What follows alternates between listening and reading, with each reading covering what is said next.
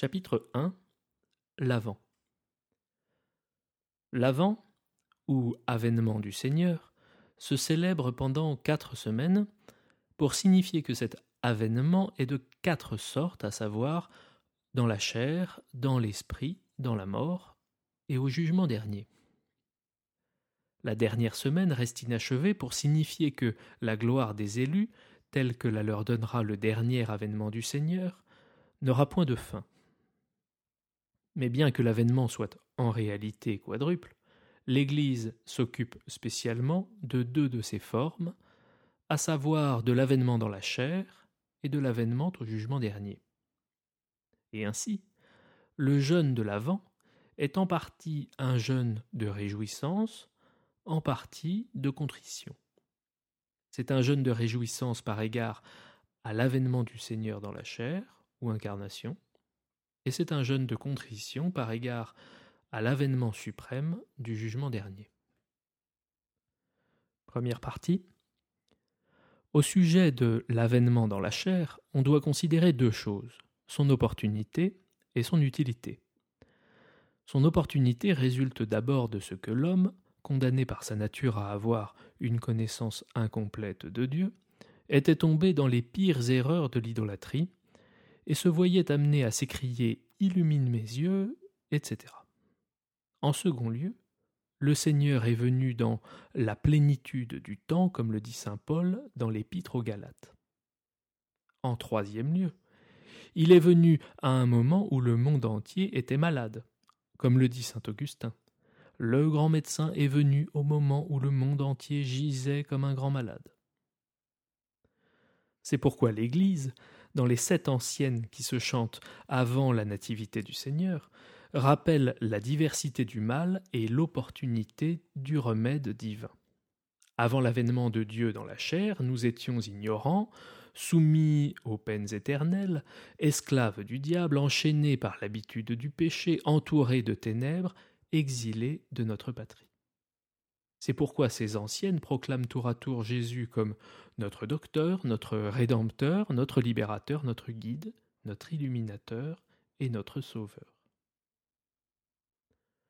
Quant à l'utilité de l'avènement du Christ, diverses autorités la définissent de façon différente. Jésus-Christ lui-même, dans l'évangile de Saint Luc, nous dit qu'il est venu pour sept motifs pour consoler les pauvres, pour guérir les affligés, pour délivrer les captifs, pour éclairer les ignorants, pour pardonner aux pécheurs, pour racheter le genre humain, et pour récompenser chacun d'après ses mérites. Et Saint Bernard dit Nous souffrons d'une triple maladie, nous sommes faciles à séduire, faibles à agir et fragiles à résister. En conséquence, l'avènement du Sauveur est nécessaire d'abord pour illuminer notre aveuglement, en second lieu pour secourir notre faiblesse, et en troisième lieu pour protéger notre fragilité. Deuxième partie. Au sujet du second avènement, c'est-à-dire du jugement dernier, nous devons considérer tour à tour les circonstances qui le précéderont et celles qui l'accompagneront. Les circonstances qui précéderont le jugement dernier sont de trois sortes des signes terribles, l'imposture de l'Antéchrist et un immense incendie. Les signes qui doivent précéder le jugement dernier sont au nombre de cinq, car saint Luc dit Il y aura des signes dans le soleil, dans la lune et dans les étoiles, sur la terre les nations seront consternées, et la mer fera un bruit effroyable par l'agitation de ses flots. Toutes choses dont on trouvera le commentaire au livre de l'Apocalypse. Saint Jérôme, de son côté, a trouvé dans les Annales des Hébreux quinze signes précédant le jugement dernier. Le premier jour, la mer s'élèvera à quarante coudées au-dessus des montagnes et se dressera immobile comme un mur.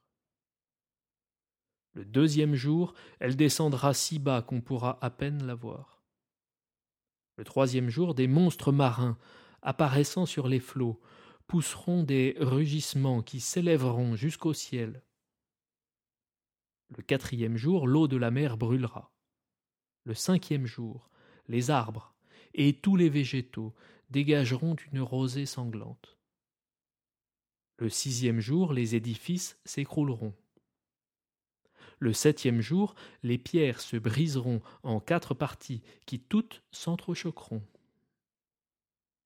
Le huitième jour aura lieu un tremblement de terre universel qui couchera sur le sol hommes et bêtes. Le neuvième jour, la terre se nivellera, réduisant en poussière montagnes et collines. Le dixième jour, les hommes sortiront des cavernes et erreront comme des insensés, sans pouvoir se parler. Le onzième jour, les ossements des morts sortiront des tombeaux. Le douzième jour, les étoiles tomberont. Le treizième jour, tous les êtres vivants mourront pour ressusciter ensuite avec les morts. Le quatorzième jour, le ciel et la terre brûleront. Le quinzième jour, il y aura un nouveau ciel et une nouvelle terre, et tous ressusciteront.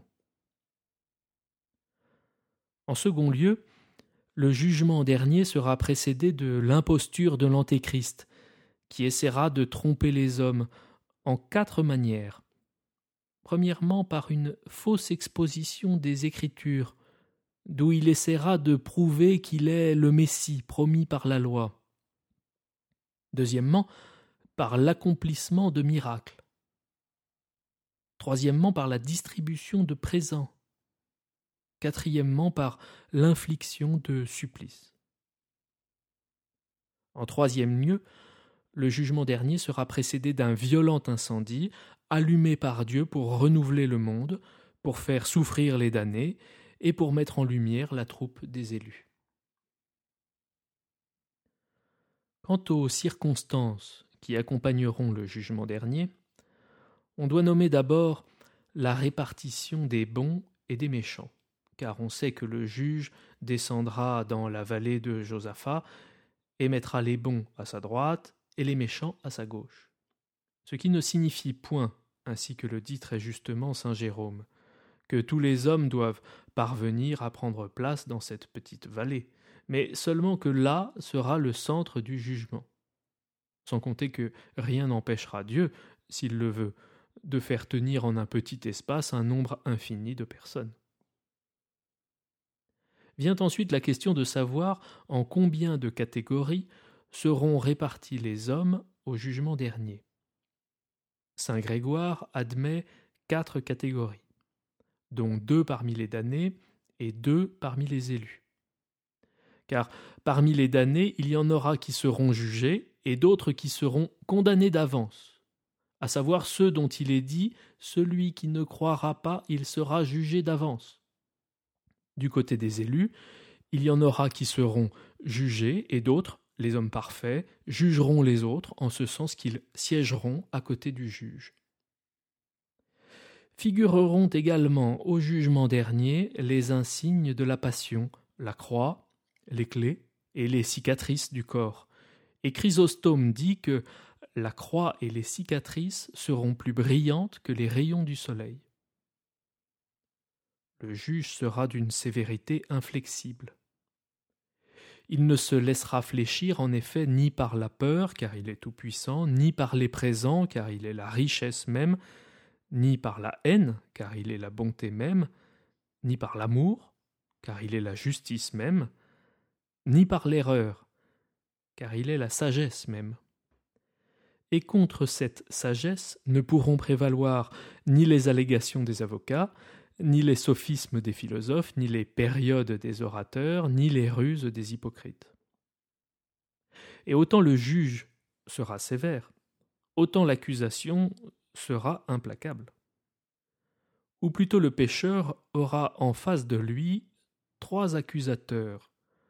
Primo le diable, secondo le péché lui-même, tertio le monde entier, car, comme le dit Chrysostome, ce jour-là, le ciel et la terre, l'eau, le soleil et la lune, le jour et la nuit, en un mot le monde entier, se dressera contre nous devant Dieu en témoignage de nos péchés. Et de même, trois témoins déposeront contre nous, tous les trois infaillibles. En premier lieu, Dieu lui-même. qui nous dit par la voix de Jérémie Je suis à la fois juge et témoin. En second lieu, notre conscience. En troisième lieu, l'ange délégué pour notre garde, car nous lisons dans le livre de Job Les cieux, c'est-à-dire les anges, révéleront son iniquité. Enfin, la sentence sera irrévocable. En effet, une sentence est irrévocable pour trois motifs. Primo, l'excellence du juge. Secondo, l'évidence de la faute.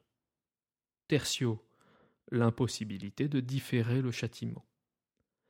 Or, dans la sentence prononcée contre nous au jugement dernier, ces trois conditions se trouveront remplies. Et il n'y aura point de roi, d'empereur, ni de pape, à qui nous puissions faire appel du jugement prononcé contre nous. Jacques de Voragine, La légende dorée, traduit du latin par Théodore de Viseva et lu par Hervé Gasser.